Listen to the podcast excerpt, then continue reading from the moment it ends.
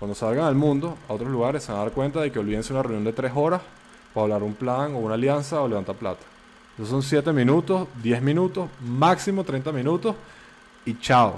Este podcast es traído a ustedes por Value, educación financiera para jóvenes entre 10 y 19 años, en su escuela, con más de 15 colegios y 4.000 estudiantes que ya aprenden con nosotros y aumentan sus probabilidades de tener una mejor calidad de vida.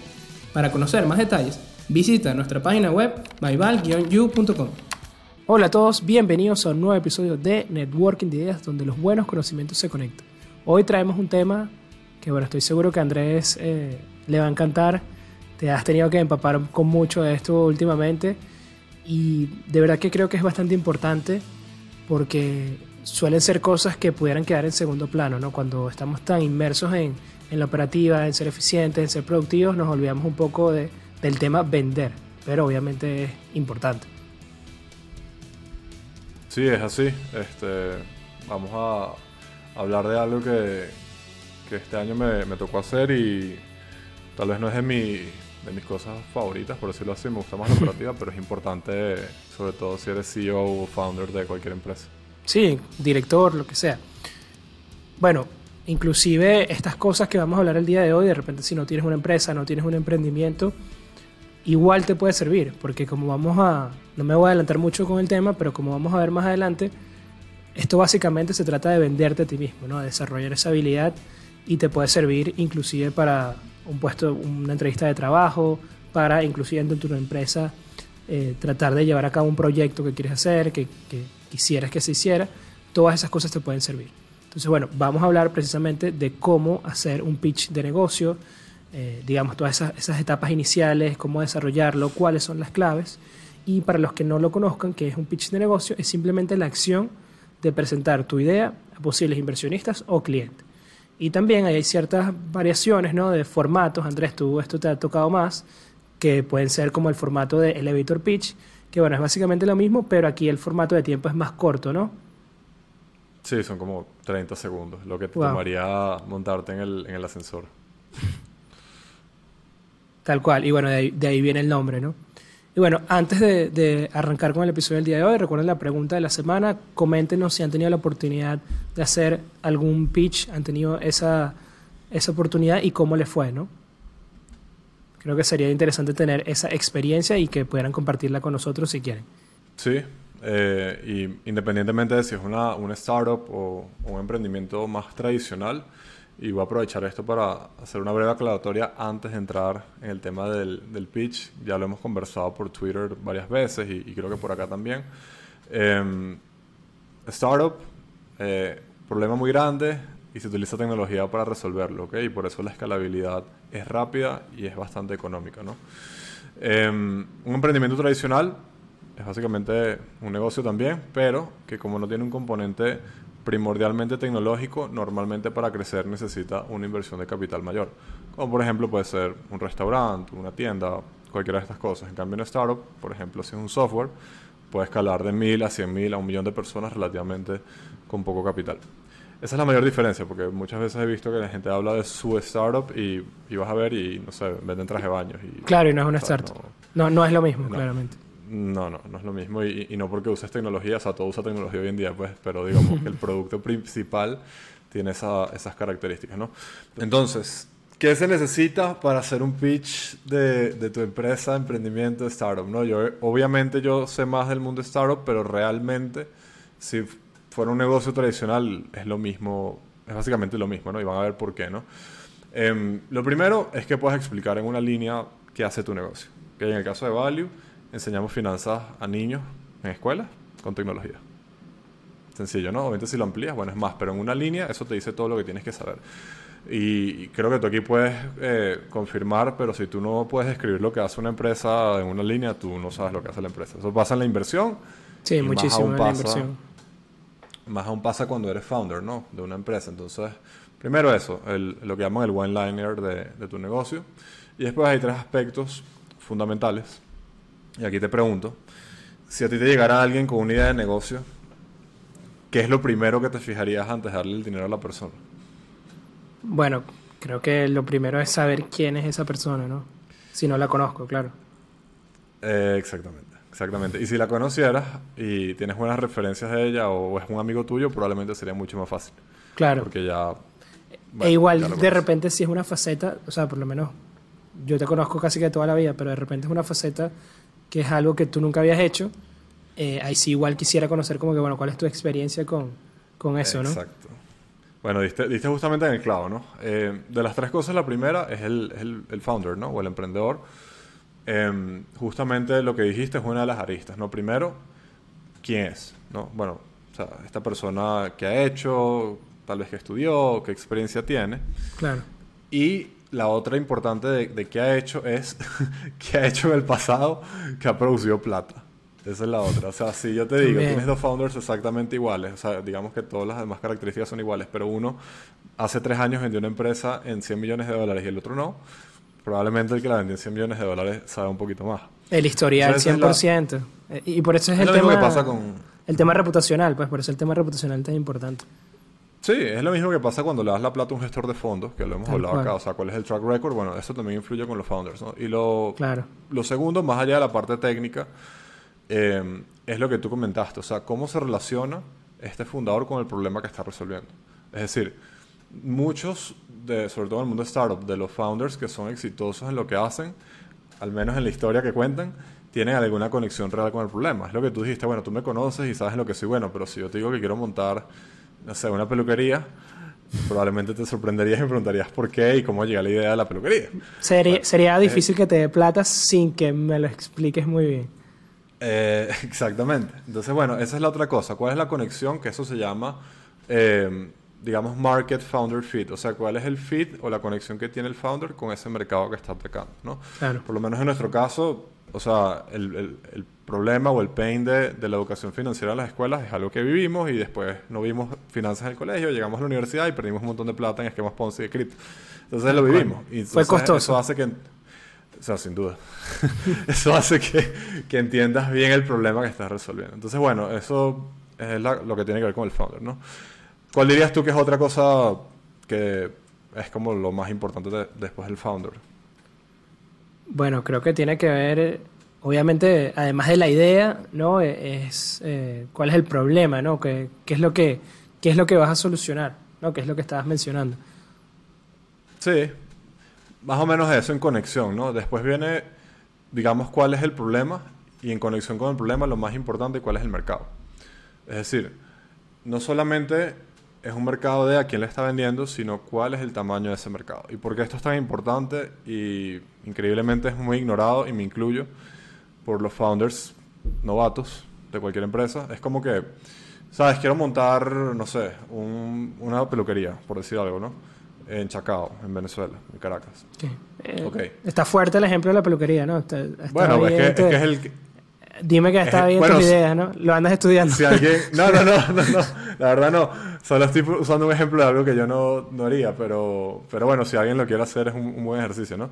Eh, entonces, por ejemplo, no quiero montar una peluquería, pero vamos a hacer algo más específico. No sé, una peluquería solamente para, para personas que escuchan metal y se quieren hacer crestas. Eso sí tiene que ver conmigo, que me gusta el metal.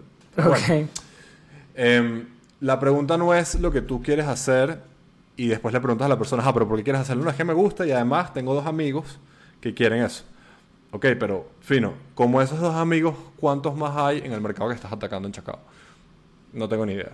Es normalmente la respuesta. Claro. Y eso está muy mal, ¿no? Porque, ¿cómo es el proceso de definir el mercado? Primero, definir el problema, como tú muy bien dijiste. ¿Cuál es el problema que estás solucionando? No al revés. No es lo que tú quieres hacer, es qué le está demandando el mercado, ¿no? Lo segundo es, ¿quién es la persona que te va a comprar? Lo tercero es cuántas personas como esas hay y lo cuarto es cuánto vas a cobrar. Entonces tú multiplicando el número de personas, posibles compradores por el precio, tienes el tamaño del mercado. 100 millones, 2 millones, 1000 millones de dólares, ¿no? Dependiendo de la región. Entonces eso es súper importante porque eso define o va a determinar en gran medida el tamaño de la empresa que vas a hacer y la velocidad con la que la vas a escalar. No, es lo mismo un mercado de suéteres en Maracaibo que un mercado de suéteres en Finlandia. Entonces, más o menos esa es la, la analogía que tienen que entender. Y bueno, ya la última batada es fácil, es el producto, ¿no? Hay veces que, que vas a pichar una idea que es nada más una idea, que es algo que quieres hacer, pero no tienes ninguna validación. Y habrá otras en las que ya tienes ingresos y tienes un montón de clientes, ¿no? Pero independientemente de eso, es cuál es la ideación si es una idea, o cuál es el producto que tienes en el momento, ¿no? Es la menos importante de las tres porque el producto que tú tienes en el día 1 no tiene nada que ver con el producto que vas a tener en el día 30, ni con el día 100, ni con el día 300, ¿no? Y con negocios tradicionales creo que es bastante obvio, ¿no? Lo que pasa es que la gente no lo ve tanto como un producto, pero sigue siendo un producto, ¿no? Pero es el típico ejemplo de empecé a vender hamburguesas por Instagram, delivery en la pandemia, y después de eso creció el negocio y ahora tengo un restaurante físico y ahora tengo dos y tengo diez, ¿no? Entonces, probablemente alguien que te hubiera dado la plata el día uno, tal vez tu producto no, tu producto no iba a ser toda la vida un delivery de hamburguesas, ahora es un restaurante y después será un restaurante más grande o una distribución de hamburguesas, no lo sé. El producto va a ir cambiando, pero lo que no va a cambiar tan rápido va a ser sin duda el founder y el mercado. Entonces, bueno, esas increíble eso, Andrés, porque se suele, o sea, es fácil pensar que el producto es lo más importante, ¿no? Y... Es al revés. Es al revés. Lo más importante es que tengas una buena oportunidad y tengas al fundador adecuado para capturar la oportunidad. El producto, nuestro producto del día uno de value de finanzas en mi escuela no tiene nada que ver con el que tenemos hoy en día ni ojalá, y ojalá no tenga nada que ver con el que tenemos Tal cual. y, eso además te frena. O sea, eso puede frenar a muchísimos emprendedores, a muchísimas personas que quieren iniciar un negocio por pensar que no tiene el producto de suficiente calidad o el producto suficientemente bueno y pensar que el producto es el, el number one, pues en ese sentido. Al revés. Mientras, si tu, como dicen, si tu MVP no te da pena, tu MVP es tu producto mínimo viable. Si no te da pena cuando lo lanzaste, es porque tardaste mucho. Eso es como un dicho y, es más o menos verdad. O sea, mientras antes lances al mercado y pruebes la hipótesis que quieres, que quieres validar, más rápido vas a poder crecer y evolucionar y recibir feedback de la gente que te está probando tu producto. Entonces, bueno, nada, pero eso es otra, esa es otra historia. Pero bueno, llévense esas tres. Entonces, estas tres calan perfectamente en lo que es un elevator pitch. Fácilmente mi empresa hace esto. El de los 30 el segundos. El mercado es este. Yo hago esto y este es el producto que tenemos hoy en día, ¿no? Ya con eso tú tienes como la mitad del pitch hecho, ¿no? Entonces es muy importante que estas cuatro cosas las tengan súper, súper atajadas. ¿Te parece si doy un ejemplo? ¿Puedo dar un ejemplo? Sí, claro. ¿Sí? Por ejemplo, en Value enseñamos finanzas a niños en escuelas a través de tecnología. Estamos en un mercado de 18 mil millones de dólares globalmente y lo hacemos a través de un software que utilizan profesores y estudiantes para aprender y enseñar desde finanzas personales hasta emprendimiento. Y bueno, yo tengo más de 10 años educando y básicamente he dedicado toda mi vida a la pedagogía y a la finanza. Por decir algo, ¿no? Si hubiera, si hubiera vendido una empresa de 100 millones antes, te lo hubiera dicho, pero no lo he hecho.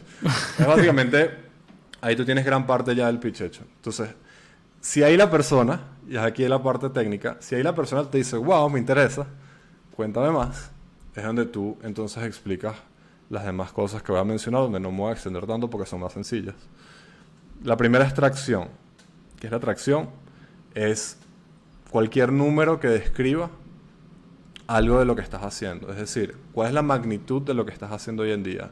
Lo primero es ingresos, ¿no? ¿Cuánto estás vendiendo? Mira, y vendimos este mes tanto, o tengo 10.000 clientes, lo que sea. La otra puede ser también con qué velocidad te estás moviendo si no tienes ventas, ¿no? Que esa es otra cosa que mucha gente te dice, bueno, pero es que lo mío es una idea. Entonces, ¿cómo demuestro yo acción con una idea? Bueno, en verdad fácil. Mira, en enero se me ocurrió, vamos a seguir con la idea de la peluquería. Se me ocurrió, eh, en enero vimos esta oportunidad en Chacao y eh, a raíz de eso entrevistamos a 100 personas en el área de Chacao de las cuales 73 demostraron que querían comprar y de las cuales 60 dijeron que querían pagar más de esto. Y de esas 60 a 30 de ellas ya le hicimos un primer corte de cabello por la mitad de precio para testear y todas están contentas. Conchale, eso me dice, si lo hiciste en dos meses, eso me dice que te estás moviendo rápido. Entonces eso es lo más importante. Y sin hacer una venta. Te estás moviendo rápido. Y ya tienes validación. No importa, pero sigue siendo algo de validación y atracción. Entonces eso es lo que quiere ver un inversionista o debería querer ver un inversionista si no tienes ventas. Ahora, si tienes ventas o tienes usuarios, hablas de eso, ¿no? O sea, mira, estamos vendiendo tanto mes a mes, creciendo tanto porcentualmente. Listo, ahí ya tú dijiste todo lo que tienes que decir, ¿no? ¿Cuándo lanzaste? ¿Cuánto estás vendiendo hoy? ¿Y cuánto estás creciendo mensualmente? Por eso tienes todo el panorama. La siguiente es el modelo de negocio, fácil. ¿Cómo estás haciendo plata? es una suscripción, es un marketplace, es una compra única. Hay modelos de negocio que lógicamente son sencillos, ¿no? Mira, vendemos hamburguesas. Entonces es una compra única, es fácil, ¿no? Pero si tal vez es una suscripción, bueno, dices que es una suscripción. Ahí no hay que extenderse mucho. No, y no lo hagan. O sea, tipo, full preciso. Vendemos hamburguesas y nos pagan tanto. Ya. Listo. Ok, fino. Eh, y lo, las últimas dos, eh, relacionado con lo que tú mencionaste, ¿cuál es, como dicen en Y Combinator, Eh, que por cierto, paréntesis, todas estas cosas que estoy diciendo son del guion de Y Combinator, que es la aceleradora más grande del mundo, más importante. Junto también con un libro que recomiendo bastante para los que están en startups o venture, que se llama Secrets of Sand Hill Road, de Scott Cooper. Es básicamente una de las Biblias del Venture Capital y las tres cosas más importantes son las que mencioné. Pero bueno, la otra es lo que llama Y Combinator eh, el unfair advantage, la ventaja que no es justa. Es decir, ¿qué es lo que hace que tú como founder, o sea, nadie te pueda competir, ojalá en el futuro, ¿no? Por ejemplo, si yo te digo, Ramón, mira, este, no sé, eh, yo tengo este producto que va a convertir el agua del aire, eh, no sé, en, en, botellas de agua, por decir algo, ¿no? Tú vas a decir, ok, ¿sabes cómo estás haciendo eso? Yo te digo, no, pana, es que resulta que yo fui el que descubrí esto y lo patenté unfair advantage. Totalmente injusto. Eh, o por ejemplo, si es algo de tecnología es relativamente fácil también. O sea, soy el, fui el, programa, fui el, el 1% de programadores de Stripe. ¿Tú crees que ese pana sea bueno en tecnología? Probablemente es bastante bueno. Probablemente sea bueno programando. Ese tipo de cosas o insights que tienes del mercado que hacen que tú como founder destaques sobre los demás. Eh, eso es importante, traten de tener algo, siempre haber algo que pueden conseguir ahí. Y lo último, que es donde, para ir cerrando, es qué es lo que estás buscando. Ok, tú hablaste al principio de pichar cualquier cosa, estoy de acuerdo, pero en el caso de los negocios, si es que quieres levantar plata o financiamiento, sé específico, conciso y dilo con propiedad qué es lo que estás buscando. Es decir, yo estoy levantando 100 mil dólares al 7% a través de estas condiciones, tal es una nota convertible de tanto por ciento con una fecha tal y una tasa de interés tal. O es tanto equity, es tanto acciones. O sea, esta es la parte donde sí tienen que ser súper, súper precisos, porque en todos los puntos anteriores tú vas a saber más que la otra persona. A juros. Es imposible que no sepas más que la otra persona. No importa. Claro, si no, no tiene sentido si no tiene sentido. En cambio, la parte técnica ya de levantar plata, los dos van a estar más o menos en igual de condiciones y si no sabes los detalles de esto, vas a quedar como un novato. O sea, si yo te digo, mira, Ramón, estoy buscando un crédito de 100 mil dólares, te hago todo este pitch y te digo, son 100 mil dólares y te los pago en tres años más o menos. Horrible, ahí, ahí botaste todo el pitch, todo lo bueno que pudiste haber hecho lo botaste. Exactamente. Entonces es ahí donde tienen que ser muy, muy técnicos y precisos. Y, y, además el tema de la confianza, ¿no? Porque pedir plata al final es un juego de confianza, vender en sí es un juego de confianza. Y cuando las cosas también no, no solamente puedes generar ese, digamos, falta de conocimiento, eh, que de repente, bueno, tú no sabes de eso, pero te pudiste asesorar con un amigo, con un profesional que sí sabía y te puede haber estructurado esa esa parte de la ronda, ¿no? Eh, o sea, no, no, hay excusa, pues. Y eh, también eh, muchas veces, si no, y pasa por lo menos con estas empresas, llevándole el ejemplo ya a la empresa pública, cuando estas empresas shady que cotizan en bolsa, que tú tratas de ver los, los resultados y todo es una confusión, ¿sabes? Como que puras excusas explicando por qué cayeron los earnings o los ajustes de, de Levita son una cosa loquísima. Entonces genera desconfianza, pues, y, va en contra precisamente de lo que estás buscando, porque como, digo, como dije al inicio, es un juego de confianza todo el tema de vender y todo el tema de pedir dinero a la gente. Totalmente, y, no solamente, o sea, y si no saben algo, díganlo. O sea, esta es la parte que tienen que saber, pero por ejemplo, si tú hablas de mercado y tú me dices, ah, ok, Andrés, bueno, pero ¿cuántos millones de personas hay en Venezuela que estarían demandando ese producto? Yo digo, coño, no sé. No lo sé, no lo hemos investigado todavía, estamos validando nada más en Chacao, que es la primera red, es el primer nicho es válido. Pero la parte ya de finanzas tienes que saberla. O sea, tú no me puedes decir, ok, ¿cuál es la tasa de interés? No sé, estoy pensando entre el 10 y el 70%. O tienes que, saber, o tienes que tener a alguien en tu equipo que lo sabe. Porque muchas veces. Bueno, yo, pienso. Sí, o sea, pero yo pienso que tienes, que tienes que saberlo, porque esa persona va a estar ahí en la conversación. Y esa puede ser los dos minutos que pueden cambiar entre si recibes la plata o no recibes la plata. Uno siempre, y este es un último consejo antes de, pasarte la, la palabra, siempre un CEO o un founder siempre, siempre, siempre está vendiendo algo. ¿Ok? Y si estás hablando con inversionistas, estás vendiendo la inversión. Entonces tienes que tener eso súper atajado. Em, es eso, no... Como dicen, los ventures, en el caso de las startups, los venture capital, los fondos de inversión siempre están evaluando. Tú, desde el hola, te están evaluando. Entonces no novateen con esas cosas. Tengan su pitch bien afilado independientemente. Fíjate que aquí te lo acabo de decir, tengo como tres meses que no lo decía. Pero bueno, porque he pasado por eso. Luego nos comentan qué tal les pareció ese pitch. Dale uno al 10 si cuánto le dan. también. Ahí Buenísimo. ahí, es que realmente veríamos si funciona, ¿no? Si, si hay gente dispuesta a invertir.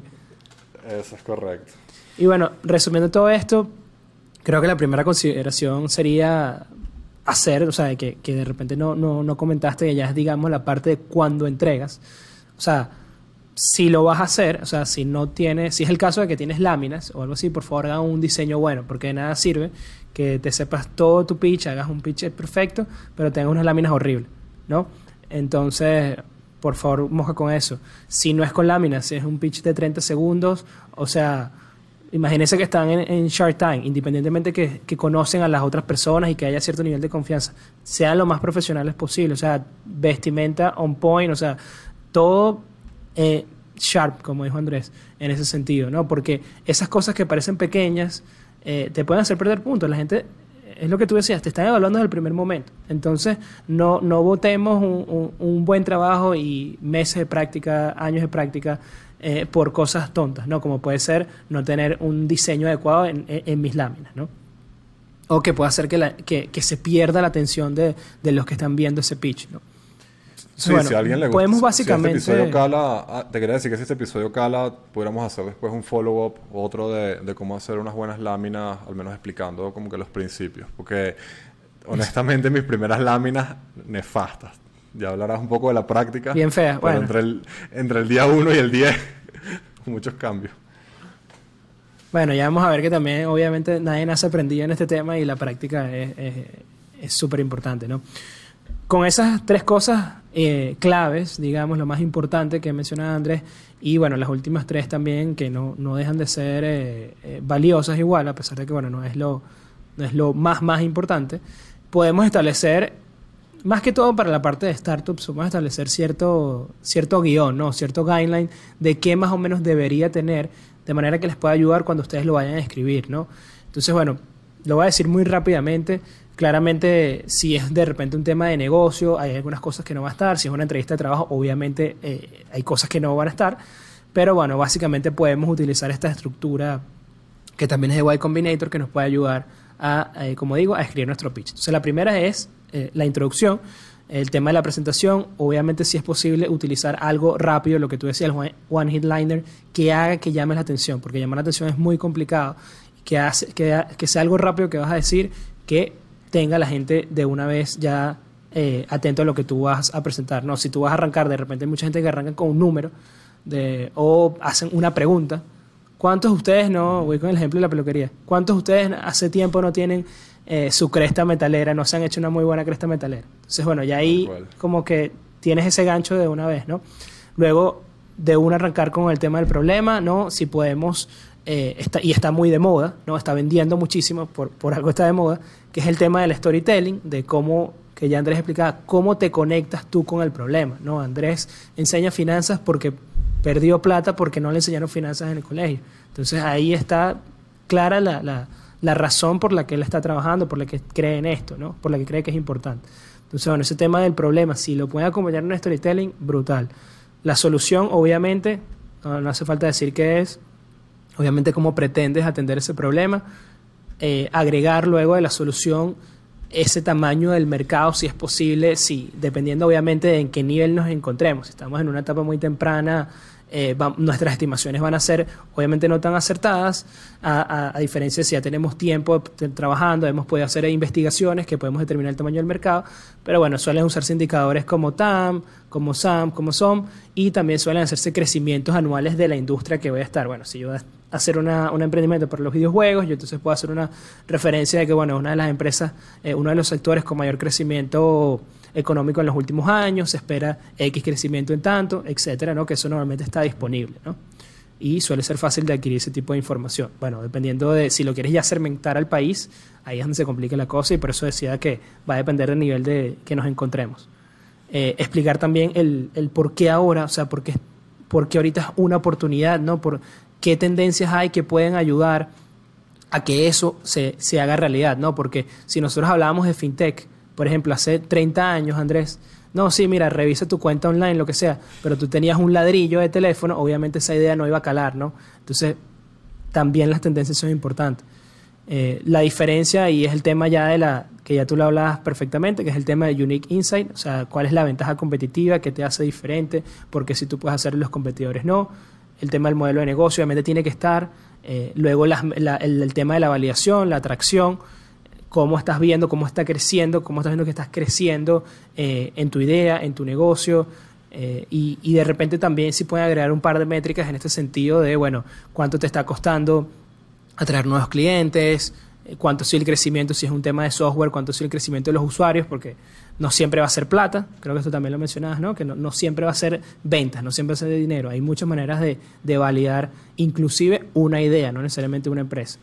Eh, finalizando, bueno, obviamente si tienes, si es posible, tienes no solamente un equipo, sino tienes personas que te han dado validación por ellas mismas, es decir, tú tienes un negocio, o sea, o tienes como cliente Coca-Cola, por ejemplo, obviamente es una validación muy importante a la hora de levantar dinero específicamente. Y bueno, ya la última en este modelo es un poco debatible porque va a depender de qué nivel nos encontremos. Normalmente ya hay aquí cierta madurez del emprendimiento o del startup que simplemente ya tienes un roadmap claro de, de ciertos hitos que esperas cumplir en cierto tiempo y normalmente están acompañados de ciertos datos financieros. ¿no? Esto, esto yo diría que es opcional de cierta manera eh, digamos, muy específico porque ya requiere cierta validación, ¿no? Al principio, eh, cuando estaba apenas la idea, tú lo que quieres es salir a, producción, por así decirlo. Ese es el único hito que, vas a ver, ¿no? Sí, es tal, es tal cual eso. Esa última parte es más que todo para cuando estás en, me llaman scale up, ¿no? Estás creciendo, ¿no? Pero el resto, cualquier negocio que está empezando, lo que estás buscando es validar que lo que estás haciendo efectivamente hay una demanda del mercado y ya. Claro, y es como que eso es un error, eso es un error full común, puedo agregar. Eh, de hecho, lo, lo, viví hace como tres semanas, hablando con otro founder venezolano. Eh, y él me decía, él, estaba apenas en pre-MVP, o sea, idea. Entonces él me decía, no, entonces en el 2023 y en el 2024 y 2025 íbamos a sacar 10 y yo, brother, o sea, tu planificación tiene que ser de tres, de tres meses máximo. Tal cual. Máximo. Porque es ahí donde tú vas a validar, ¿no? Eh, entonces, bueno, eso como... Esos roadmap, déjaselos a los NFT. Sí, sí, sí, sí. Y por eso es que, bueno, por eso es que ya tú sabes mi, opinión con muchas de esas cosas, pero no tiene ningún sentido eso. Enfóquense en solucionar una cosa y que por esa cosa les paguen, los ingresos sean recurrentes y retengan a la gente que les está pagando. Eso es todo lo que tienen que hacer. Y bueno, obviamente lo último, el tema de la ronda, no, ya, ya no lo vuelvo a explicar, ya, ya, creo que quedó bastante claro. Sí, eh, quería agregar de lo que dijiste, creo todo súper on, point, súper eh, afilado, como diría en inglés, sharp, pero lo único que agregaría es que en la parte del problema, eh, que no lo mencionaste, pero es un buen consejo, siempre cuantifiquen y hagan énfasis en por qué es doloroso. Es decir, por qué la gente va a pagar por esto y de qué tamaño es. No es lo mismo que yo diga la educación financiera es importante a que yo les diga que el 60% de las personas que viven en Estados Unidos o de los households, de las casas, de las familias, viven al día. Es decir, no aguantan tres meses sin cobrar. Eso, eso cuantifica bastante, ¿no? O que se pierden, creo que era alrededor de 60 mil millones de dólares al año por malas decisiones de ahorro, crédito y gasto en Estados Unidos nada más. Eso te da una buena magnitud del, problema. Entonces, y todo, todo es cuantificable. Entonces, enfóquense en eso. No, no hagan que el problema sea vago, sean específicos en por qué es un problema y del tamaño. Genial. eso es un consejo. Estoy de acuerdo, Andrés. ¿Te em, parece si cerramos con algunas consideraciones finales para... Vamos para eso. Bueno, ahí ya disparé una. Mira, las que yo tengo, las primeras son, primero recuerden que se están vendiendo ustedes mismos. Eh, es lo más importante, la gente les va a dar plata, sobre todo al inicio, porque son ustedes. No les va a dar plata por el producto, la oportunidad seguramente está ahí, pero ¿por qué ustedes? Entonces, véndanse ustedes y hagan énfasis en ustedes, porque es lo que te digo, el 90% de, de los angels, de los inversionistas ángeles, le dan plata a amigos o amigos de amigos. Así, esa es la verdad. Así que si no tienes amigos que tienen plata, búscalos. Eh, honestamente, es para hablarles claro. Entonces vendan ustedes y la oportunidad. Como esto va a ser un negocio gigante. Acuérdense que el riesgo que está asumiendo la otra persona por darles plata a ustedes que están empezando y nosotros también en Value es gigante. Entonces como el riesgo es gigante, nosotros que sabemos de finanzas, Ramón, la oportunidad tiene que ser gigante también. es decir, el beneficio tiene que ser gigante. Entonces vendan eso.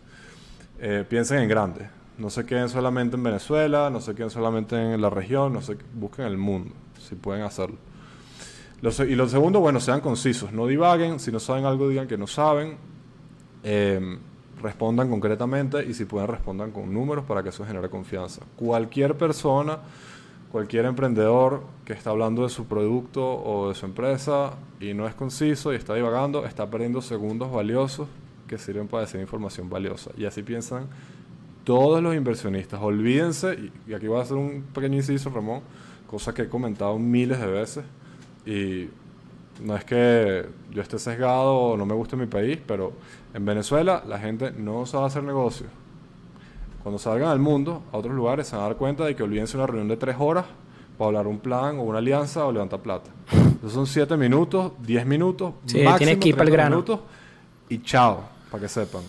Nosotros tuvimos más de 40 reuniones este año de ese estilo y ninguna pasó de 30 minutos. Ninguna. Es más, tuve algunas de 20. Es decir, picha, ¿cómo tú le enseñas finanzas a niños en 20 minutos? El tiempo no, no va a ser su amigo, así que es directo el grano. Entonces, bueno, sean concisos. Bueno, yo traje también el tema que creo que le hemos comentado un poco, que es el de la confianza, ¿no? Mostrar confianza, porque al final es eso, al final es establecer una relación justamente de, de mutuo entendimiento, de que alguien pueda tener cierta seguridad, obviamente no van a tener la certeza, ¿no? Porque sabemos que el juego de los venture capital es de probabilidad, pero eh, obviamente si lo bajamos a un nivel de amigos, de familia, obviamente ellos necesitan sentir que, que pueden confiar en ti. Entonces, dejar las cosas claras. Obviamente, el tema de ser conciso te va a ayudar con mostrar confianza, porque normalmente cuando, eh, y nos pasaba inclusive haciendo el podcast, normalmente cuando uno empieza a divagar o cuando empieza a ser extenso en cosas que, que de repente no hacía falta que dijéramos, es cuando eh, cuando hablamos justamente de cosas que no dominamos, cosas que no somos expertos. Entonces las agregamos simplemente como por agregarlas y esas cosas, al no tener conocimiento, quedas como que se muestra cierta desconfianza. ¿sí? Entonces, bueno, si se mantienen claros, que era lo que decía Andrés, si van directo al grano, probablemente el tema de la confianza ya tiene medio camino ganado y el resto sí, bueno, obviamente tienen que, si es una persona que te cuesta mucho hablar en público, eh, o te pone nervioso hablar de dinero, bueno, creo que es algo en lo que tienes que trabajar, ¿no? Eh, si es el segundo, ¿no? El tema de pedir dinero o te, o te da esa pena de hablar de dinero, obviamente creo que el primer consejo sería quítense ese tabú, o sea, empiecen a hablar de dinero. No sé si te pasó hace poco y tú estabas en este grupo que estábamos hablando por WhatsApp, Andrés, que teníamos un amigo que había tenido, o lo habían, lo habían contratado a un nuevo trabajo y yo le tuve que preguntar como cinco veces cuánto ganaba, ¿no? Y, tuvimos la idea de como que no quería decirlo. Y más bien, por lo menos en ese sentido, tú y yo somos como que si yo te digo que cambié de trabajo, tú me vas a decir de una, mira, ¿cuánto te van a pagar? Y yo te voy a decir. Y, no, no va a haber tema de, Yo, ojo, yo sé que en Venezuela de repente hay tabú por tema de seguridad. Obviamente hay que tener cuidado con eso. Después que vamos a salir a la calle y decirle a la gente cuándo estamos haciendo. Ni ponerlo en redes sociales, ¿no? Eso se lo dejamos a otros países pero quitarse ese tabú de, del tema de dinero los va a ayudar muchísimo, se va a dar mucha más confianza a la hora de hablar de, de tu pitch de negocio porque al final se va a eh, desenvolver o va a resultar en un tema de cuánto dinero me vas a dar y cuánto dinero estoy pidiendo, ¿no? Claro, y, y, agregarte que, o sea, si estás hablando de esto, de pichar tu negocio, pana, sin pena. O sea, y, habrá gente que está en desacuerdo. Mira, yo estoy levantando una valoración de 5 millones de dólares. Ah, porque son 5 millones. Ah, bueno, porque eso es lo que yo creo que vale esto, por X y Z si tengo los números, y si no, porque estoy dispuesto a ceder este porcentaje por esta cantidad de plata, y si multiplicas eso te da los 5 millones. Y ya. O sea, no, no tengan tabú con eso. Tal cual. Bueno, la segunda es conocer a tu audiencia. Bueno, esto me parece súper importante, ¿no? Eh, muchas veces el problema no es el pitch, sino a quién se lo estás dando. Entonces tienes que estar muy claro con eso e inclusive va a haber personas que te van a ofrecer eh, darte dinero, eh, ojalá les, tengan esa fortuna, pero no necesariamente va a ser la persona correcta, ¿no? Entonces, bueno, tengan muy claro a quién quieren hacerle ese pitch, por qué están escogiendo esa persona o ese fondo o ese amigo, lo que sea. Y obviamente si es un tema de que estás ya en, en, esa etapa de levantar capital, sean muy, muy juiciosos con su selección, tengan un criterio, porque si no va a ser una pérdida de tiempo. O sea, yo te diría a ti, Andrés, ¿tú tomarías un trabajo vendiendo Biblias a, un grupo de ateos? Probablemente no. A pesar de que tú seas el mejor vendedor de Biblias que existe, lo que vas a hacer es perder tu tiempo. La primera regla de vender es saber a quién le estás vendiendo. Exactamente. Tú no vas ahí a darle un curso de, de, cómo traer petróleo a Greta Thunberg, por ejemplo. no creo. No. Entonces, bueno, tengan muy claro quién es la persona que tienen que atacar, ¿no? ¿Cuál va a ser esa audiencia? Y inclusive ya temas de, bueno, cuando está alineado también de repente conocer si tienes la posibilidad de estar en contacto con un fondo, ver cuáles son las empresas que han eh, que ellos le han invertido, entonces bueno, eso te da cierta ventaja porque vas a ver ciertas características, de verdad que conocer a tu audiencia es, es un win-win increíble. Y bueno, la última que yo traje es, eh, creo que ya la habíamos mencionado, eh, que por lo menos el tema de startup es decir la ronda, eso yo lo agrupo como definir el call to action, o sea, definir esa acción final en español y es qué esperas, o sea, que quede claro qué es lo que tú esperas de esa persona al final de tu presentación. O sea, después de que tú dijiste todo esto, hiciste todo tu pitch, todo quedó claro, el problema, el equipo, el mercado, etcétera, ¿qué es lo que tú esperas que esa otra persona haga? No, obviamente el 90% de los casos que se hacen los pitch es para levantar capital, pero puede ser el caso de que tú estás haciendo un pitch eh, con, eh, con, otra empresa para hacer, eh, para hacer una alianza o lo que sea, o para conseguir un asesor, un asesor financiero o simplemente un asesor comercial que te va a ayudar con tu empresa o con tu emprendimiento, pero tiene que quedar eso claro al final de la reunión, ¿no? ¿Qué es lo que tú esperas de esa persona? ¿Qué es lo que quieres que haga? Súper importante. Igualito con las alianzas, lo que tú dijiste. ¿Qué estás buscando en la reunión? ¿Qué vas a dar y qué esperas recibir? Y ya. Y las últimas dos, mire, practiquen practiquen antes de pichar en serio, practiquen con sus amigos, practiquen con otros emprendedores y reciban feedback, feedback, feedback y anoten ese feedback, ¿ok? Y feedback con esto. No, no, claro, claro. Y, tanto del pitch como tal, y en el caso como mencioné, si tienen láminas, de las láminas, ¿ok? Em, tu pitch el día 1 es como el producto, lo mismo que dije. El día 1 no puede ser el mismo el día 10. Entonces acomoden eso siempre. Eh, y la última, eh, justamente eso, escuchen cuáles son las preguntas que más se repiten, anótenlas y o las incorporan en el pitch o puede ser que las sacan del pitch también, porque hay veces que hay cosas que tú puedes decir en el pitch que no le están agregando valor a la propuesta en el momento y están generando muchas dudas. Eso es nefasto. O sea, por ejemplo, a ti no te importa tanto no sé, cuál es el detalle del currículum de finanzas personales, el módulo 2 que nosotros le damos a los estudiantes. Eso no es tan importante. Entonces, bueno, es un ejemplo de cosas que pueden estarte restando. Y ya, creo que con eso vamos al dato, Ramón. Vamos al dato. Y el dato de la semana es, ¿sabías que el nombre Elevator Pitch fue originado en Hollywood, cuando los guionistas aprovechaban el viaje en el ascensor para compartir las ideas de las películas a los productores y ejecutivos con los cuales coincidieron? Bueno, eso ha sido todo por el episodio del día de hoy. No sé si quieres agregar algo más, Andrés. Creo que quedó bastante claro todo. Si tienen preguntas, obviamente tienen que hacerlas llegar por, por YouTube. Vamos a estar atentos a responder cada una de ellas o simplemente comentarios. Me pongo súper a la orden. Como, bueno, ya diré las redes, pero me pongo súper a la orden para dar feedback de, pitch o, ver cómo se puede estructurar un, un, buen pitch, porque creo que tengo ya buena, buena experiencia en eso. Sí, unos buenos golpes también. Sin duda. Y, la última es que no se desanimen. Ustedes, o sea, it's como dice en inglés, it's a numbers game. Es un juego de números. Es decir, haciendo tres pitch a tres inversionistas va a ser muy difícil. Tienes que hacer decenas o inclusive cientos, desgraciadamente. Y tú lo que necesitas es probablemente un solo sí. No importa los 99 que digan que no, pero con que uno te diga que sí, vas a conseguir la plata. Qué bueno, es así, no lo había visto de esa manera. Y yo sí quisiera saber antes de, que esto no lo habíamos hablado, antes de, terminar el episodio, alguna experiencia curiosa que, nos pudieras compartir eh, eh, los últimos pitch que has hecho.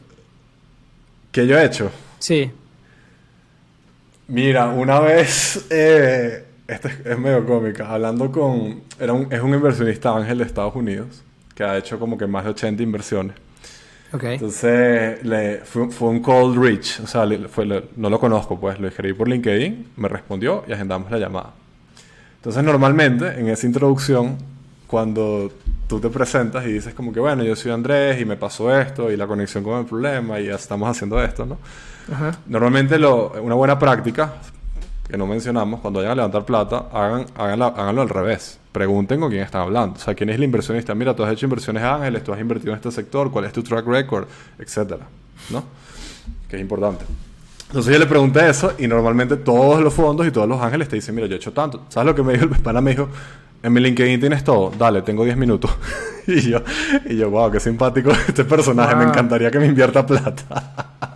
y lo peor es que después quería invertir. Pero bueno, eh, sí, creo que esa fue la más, la más extraña de todas. Así, tengo 10 minutos, habla. Si quieres saber de mí, ves mi LinkedIn. Y yo, wow, qué simpático. Ok. Entonces, nada. Pero bueno, se conseguirán de todo. Esa fue una. Bastante pana, como decimos acá. Sí. Bueno, Andrés, redes sociales. Arroba Arden Surquiola, Instagram y Twitter. Que a mí me consigue como arroba Ramons, Ramón sin N, X es el final. Eh, también tenemos nuestro Instagram de Networking de Ideas, arroba Networking de Ideas. Ahí tienen toda la información de los nuevos episodios, próximos invitados y bueno, muchas cosas más que, que van a estar atentos por ahí. Nuestra página web www.maival-u.com también tienen toda la información en lo que está trabajando FEME. Pueden también seguramente encontrar experiencias como estas que nos está compartiendo Andrés, que bueno, sirven de, de mucha ayuda. Les recuerdo otra vez la pregunta de la semana, que es simplemente compartan con nosotros esa experiencia de pitch, si han tenido la oportunidad de hacerlo, cómo les fue, cuál fue el resultado final, eh, si tienen de repente también alguna, algún dato curioso o algo que, que, les haya pasado así como le pasó a Andrés, bueno, de verdad que, que nos encantaría nos encantaría escucharlo, estoy seguro que, que, el resto de la comunidad quisiera verlo, ¿no? Antes lo pueden hacer en, en los comentarios de YouTube, si están viendo también por esta vía, aprovechen y darle un like a este video, de verdad que nos ayuda muchísimo hablando de software, hablando de algoritmo, ¿no? Sabemos que, que la forma más rápida de crecer y de hacer llegar este contenido a muchas más personas que pudieran necesitarlo es eh, a través del apoyo de todos ustedes. Y bueno, eh, si pueden hacerlo, háganlo. Y agradecerles, como siempre, por, bueno, por todo su apoyo y por permitirnos hacer esto que se ha convertido en un trabajo para nosotros, pero la verdad que lo disfrutamos muchísimo. Así que, bueno, gracias por hacer todo esto posible. Nos escuchamos la próxima semana. También suscríbanse al canal. Y bueno, Networking de Ideas. Donde los buenos conocimientos se conectan. Nos escuchamos la próxima semana. Chao, Andrés. Chao.